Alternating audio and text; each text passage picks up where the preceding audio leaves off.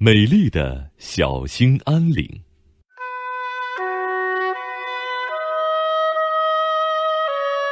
我国东北的小兴安岭，有数不清的红松、白桦、栗树，几百里连成一片，就像绿色的海洋。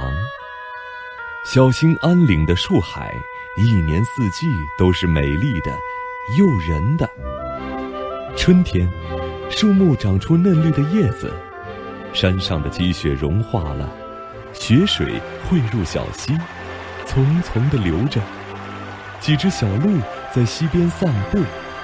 它们有的俯下身子喝水，有的侧着脑袋欣赏自己映在水里的影子。溪里长满了水，一根根圆木随着流水往前淌，像一支舰队在前进。夏天，树木长得葱葱茏茏。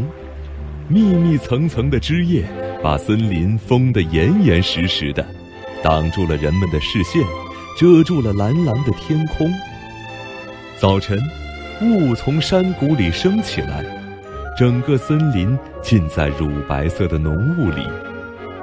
太阳出来了，千万缕像利剑一样的金光，穿过树梢，照射在工人宿舍门前的草地上。草地上盛开着各种各样的野花，红的、白的、黄的、紫的，真像个美丽的大花坛。秋天，白桦和栗树的叶子变黄了，松柏显得更苍翠了。秋风吹来，落叶在林间飞舞。这时候。森林向人们献出了酸甜可口的山葡萄，又香又脆的榛子，鲜嫩的蘑菇和木耳，还有人参等名贵药材。